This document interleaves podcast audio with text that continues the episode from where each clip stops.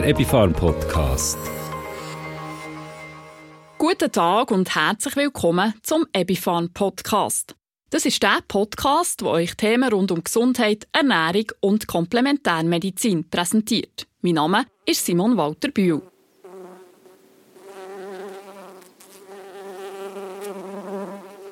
Ihr ahnt es vielleicht schon, im heutigen Podcast geht es um das Thema Honig. Und zwar um einen ganz speziellen Honig, um einen Manuka-Honig.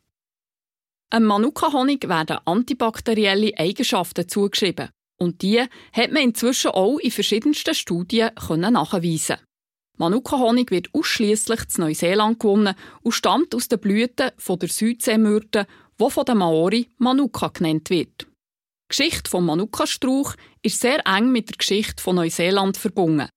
Die Maori, die Ureinwohner von Neuseeland, haben die heilenden Kräfte der Blätter, Samen, Rinde und Wurzeln von diesem besenartigen Strauch schon seit Jahrhunderten kennt.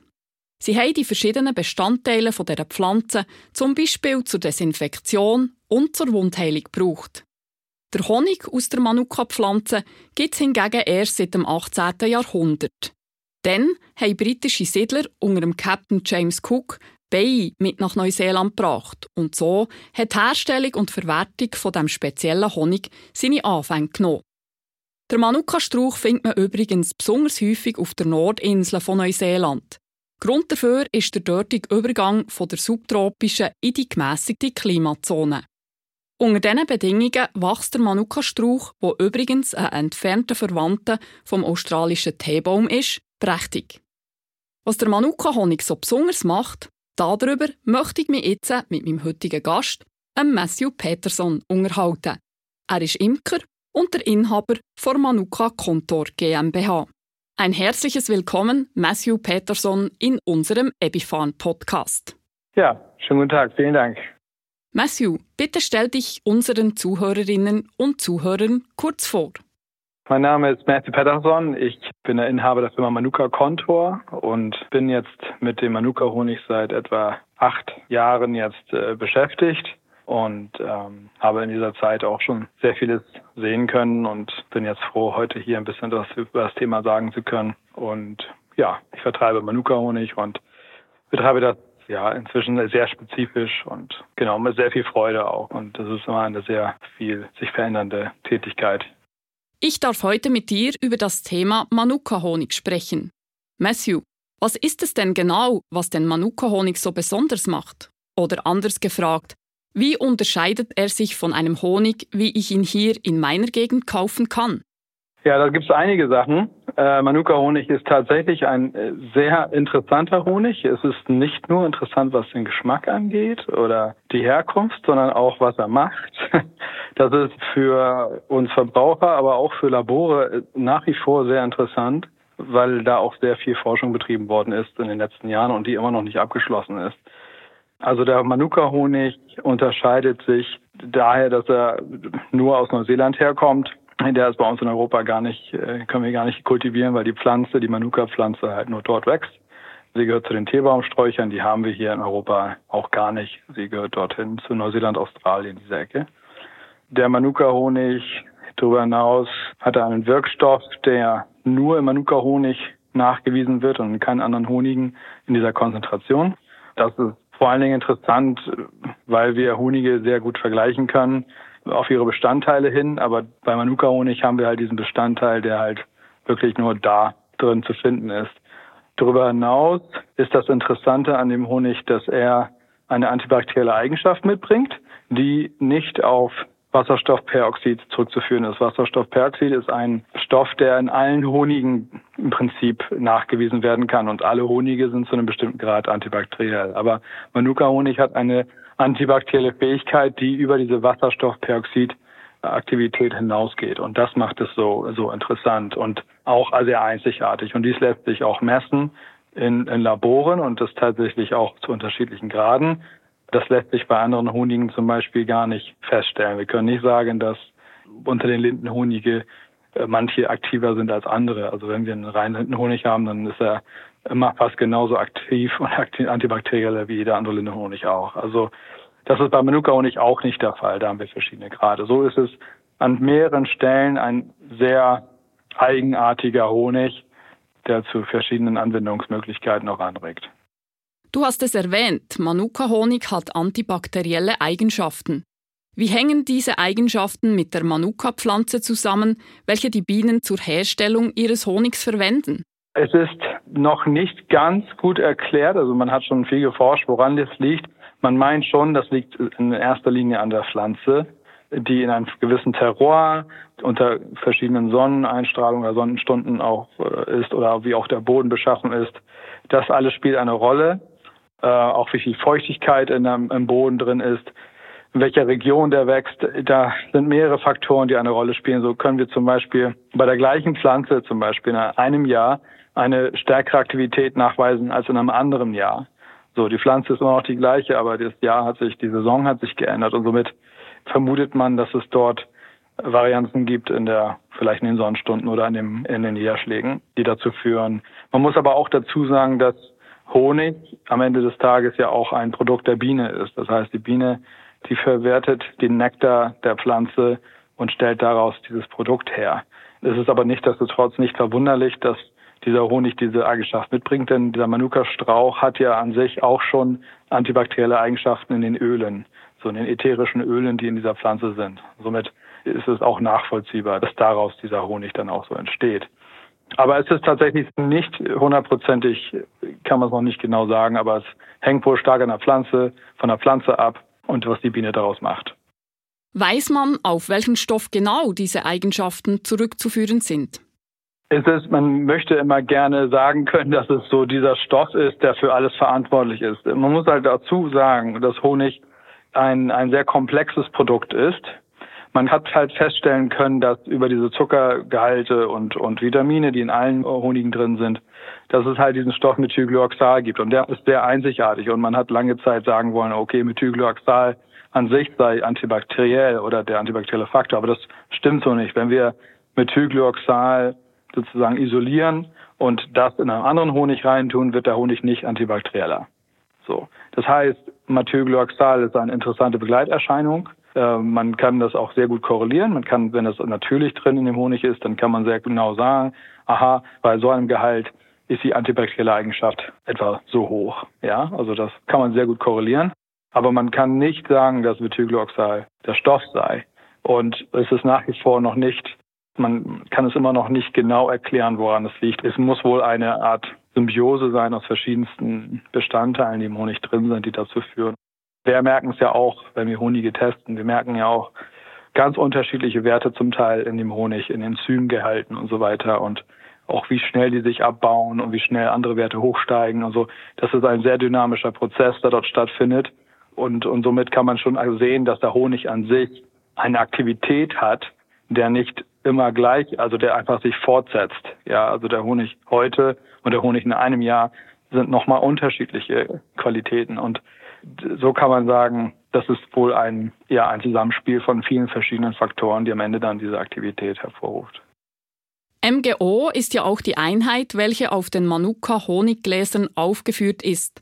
Auf den Honiggläsern findet man je nach Honig Angaben von 100 plus, 250 plus, 400 plus bis zu 800 plus MGO.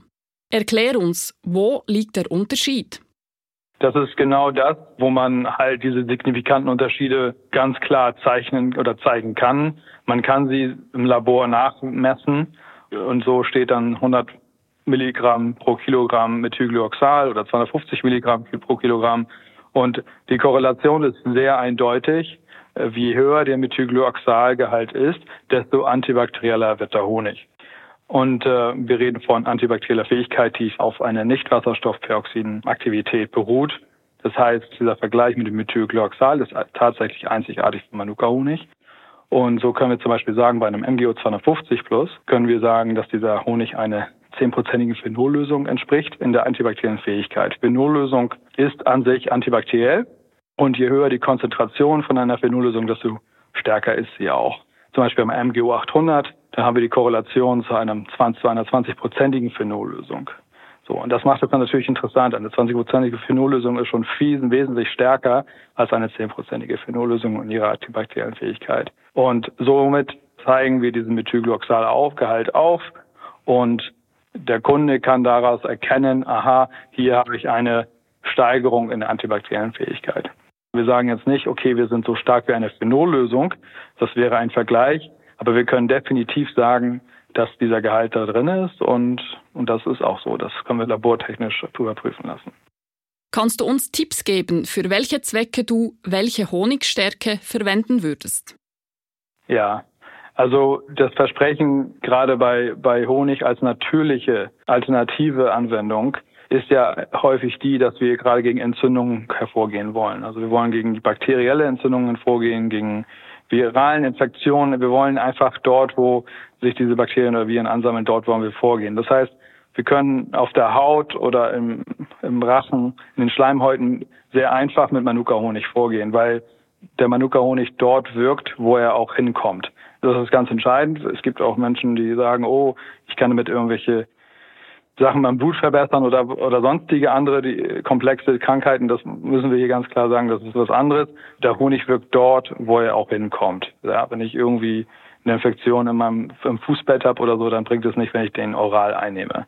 Ja, da werde ich keinen Effekt äh, davon tragen. Aber wenn ich jetzt, sage ich mal, wenn ich an, in einer Kältesaison dabei bin, mich zu infizieren oder einen grippalen Infekt vielleicht entgegenkommen möchte, dann kann ich sehr wohl mit Manuka-Honig da schon was erreichen. Und da fängt man an bei der MGO 250 Plus Konzentration, ähm, die einer 10%igen Phylorlösung entspricht. Man sagt da in der Anwendung, dass es ganz gut ist, diesen Honig oral einzunehmen oder vielleicht auch sogar in die, in die Nasenhöhlen, in die Nasenlöcher eins aufzutragen. Also dort kann man das auch schon machen. Es gibt viele Leute, die das auch nutzen, um vorzubeugen. Je weiter dieser Honig vordringen soll, das heißt, wenn ich damit was im Rachen bewirken möchte, dann muss ich halt berücksichtigen, dass der Honig sich mit, den, ähm, mit dem Speichel vermischt und somit eine höhere Konzentration von Manuka-Honig, also eine stärkere Aktivität erforderlich ist, damit ich halt auch dort was bewirken kann. Die Therapien gehen ganz bis zu Behandlungen an den Darm, äh, wobei man auch sagen muss, ein Darm ist sehr, sehr komplex. Da spielen sehr viele verschiedene Faktoren noch eine Rolle. Das heißt, wenn ich da auch irgendwie was mit Manuka-Honig erreichen möchte, dann bräuchte ich einen noch stärkeren Manuka-Honig, um dort einen Effekt zu erzielen. Das hieße, dort wäre dann Manuka MGO 800 Plus zum Beispiel von, also schon sehr viel vorteilhafter als ein Manuka MGO 250 Plus. Matthew, bei deinem Unternehmen Manuka Kontor GmbH gilt der Grundsatz, nur wer den Imker kennt, kennt den Honig. Weshalb ist das für dich so wichtig? Ja, wir, dieses Thema Honig ist ja schon sehr, sehr alt. Also Honig ist ja eines der ältesten, wertgeschätzten Produkte, die wir haben in unserer Kultur. Und über Jahrtausende war schon immer das Problem, dass Honig ein so kostbares Produkt war, dass man immer mehr davon machen wollte, als man eigentlich hatte. Und dieses Problem ist bis heute nach wie vor der Fall. Äh, auch im größeren Stil sehen wir das. Wir haben viele neue Exporteure von Honig generell und nicht immer ist auch Honig drin. So. Das ist ein allgemeines Problem und davor ist auch Manuka-Honig nicht geschützt. Äh, bei Manuka-Honig ist es natürlich ein, eine andere Sache. Das ist ein sehr wertvoller Honig. Dort gibt es auch verschiedenste Wege, wie man diesen Honig auch vermehren kann, ja, auf, auf einem nicht natürlichen Weg. Und das ist etwas, wo wir natürlich mit Laboren und mit Analysen entgegenwirken können, aber wir können nach wie vor nicht diesen Faktor Vertrauen oder so aus dem Weg gehen. Denn ich kann einen Honig auch in China, Manuka-Honig auch in China kaufen mit Analysen, die überzeugen. Aber trotzdem ist es für mich kein, keine überzeugende Herkunft, um dort meinen Honig zu kaufen. Es ist nach wie vor so, dass aber ein Imker ähm, auch einen sehr hohen Spielraum hat in der Produktion von dem Honig, äh, aus dem Honig auch mehr zu machen, als er eigentlich hat. So. Und somit ist es besonders wichtig, dass man die Praktiken des Imkers kennt und dass man die Person an sich kennt. Denn daran kann ich erkennen, ob eine Person seine Arbeit richtig und ordentlich macht oder eben nicht. Wenn ich mich nicht auskenne mit den Praktiken eines Imkers, dann kann ich das nicht beurteilen oder auch nicht sehen. Und somit ist für mich oder auch für unser Unternehmen besonders, besonders wichtig, äh, in eng mit den Imkern zu arbeiten, und deren Praxis zu verstehen und deren Herausforderungen zu verstehen, so dass wir beurteilen können, ja, das ist nach wie vor der echte und richtige Manuka-Honig, so wie wir den vertreiben wollen. Und dass ich vorher geimkert habe und auch in Neuseeland als Imker gearbeitet habe, das hilft natürlich auch bei meiner Arbeit, in der Arbeit mit den Imkern und den Honig zu beschaffen. Und deswegen sage ich, dass ganz klar, wer den Imker kennt, kennt den Honig und das ist ein Grundsatz, der allgemein gültig ist und der allgemein verständlich ist in der Honigwelt und in der Imkerwelt. Das ist auch bei anderen Honigen auch der Fall. Noch eine Frage zum Schluss. Im Moment gibt es Manuka-Honig ja exklusiv nur aus Neuseeland. Hat man schon versucht, die Manuka-Pflanze an anderen Orten anzusiedeln und dort auch Manuka-Honig herzustellen? Ja, es gab mal einen Versuch, ähm, auf der Südhalbkugel in Chile äh, Manuka-Pflanzen anzubauen, in der Hoffnung, dass man dort einfach auch diesen Honig äh, ernten könnte. Klimatische Bedingungen äh, sind in Chile zum Teil sehr ähnlich wie in Neuseeland. Äh, und somit war das ein interessanter Gedanke und man hat tatsächlich schon Pflanzen angebaut und so weiter. Jedoch hat man nicht die Konzentration oder die, die, äh, die Reinheit eines Honigs erzielen können, die man aus Neuseeland kennt. Und somit ist dieser Versuch halt nicht sehr erfolgreich gewesen. Ähm, man kann diese Pflanze inzwischen auch auf der, also ich habe es gesehen, man kann es in den USA kann man kaufen, inzwischen auch in, hier in Europa kann man auch Manuka-Pflanzen kaufen und sie hier ansiedeln, aber das ist dann eher so aus Dekorationszwecken und nicht wirklich um einen Honig herzustellen, denn dafür bräuchte man viel, viel mehr Pflanzen. Und äh, das können wir hier so nicht darstellen. Die, wäre, würde sich auch zu sehr vermischen mit anderen Blüten, die zur gleichen Zeit äh, blühen. Und somit würde man keinen reinen Manuka-Honig bekommen, selbst wenn da Bestandteile von Manuka-Nektar drin wären. Also von daher ist es nicht so einfach. Und es gibt natürlich aber auch Bemühungen auch von Neuseeland aus, diesen Namen zu schützen. Und den haben sie jetzt neulich jetzt auch in Kooperation mit dem Freihandelsabkommen mit der EU auch äh, schützen lassen. Das heißt, wir erkennen heute an, dass Manuka-Honig nur aus Neuseeland kommt. So ähnlich wie Champagner aus der Champagne kommt, so kommt Manuka-Honig aus Neuseeland. Matthew Peterson, herzlichen Dank für diesen spannenden Einblick in die Welt des Manuka-Honigs. Ja, vielen Dank auch an euch. Dankeschön. Das ist der Matthew Peterson, Imker und Inhaber von Manuka Kontor GmbH. Wie wir jetzt gerade gehört haben, wird der Manuka-Honig exklusiv in Neuseeland gewonnen. Kaufen kann man hier bei uns in der Schweiz in Fachgeschäften wie Reformhäuser, Drogerien und Apotheken. Weil der Manuka-Honig spezielle Eigenschaften hat, ist er teurer als der normale Honig. Anwenden tut man den Manuka-Honig grundsätzlich in kleinen Mengen, also, wir streichen nicht in einer Zentimeter dicke Schicht auf das Brot. Das allein schon wegen seinem Preis. Empfohlen wird, mindestens am Morgen und am Abend jeweils ein Teelöffel Manuka-Honig einzunehmen, bis maximal ein Esslöffel pro Gab. Wenn ihr genau wollt wenn man den Honig wie anwenden dann lasst euch von einer Fachperson beraten. Jetzt empfehle ich euch, versüßt doch auch ihr euren Alltag jeden Tag mit einem Löffel beziehungsweise eben mit zwei Teelöffeln vom wertvollen Manuka-Honig und liefert damit eurem Körper auch noch gerade wertvolle Enzyme. Ich verabschiede mich zusammen mit den fleissigen Manuka-Beinen von euch, eure Begleiterin im Ohr, Simon Walter Bühl. Wir hören uns beim nächsten Epifarm Podcast. Der Epifarm Podcast.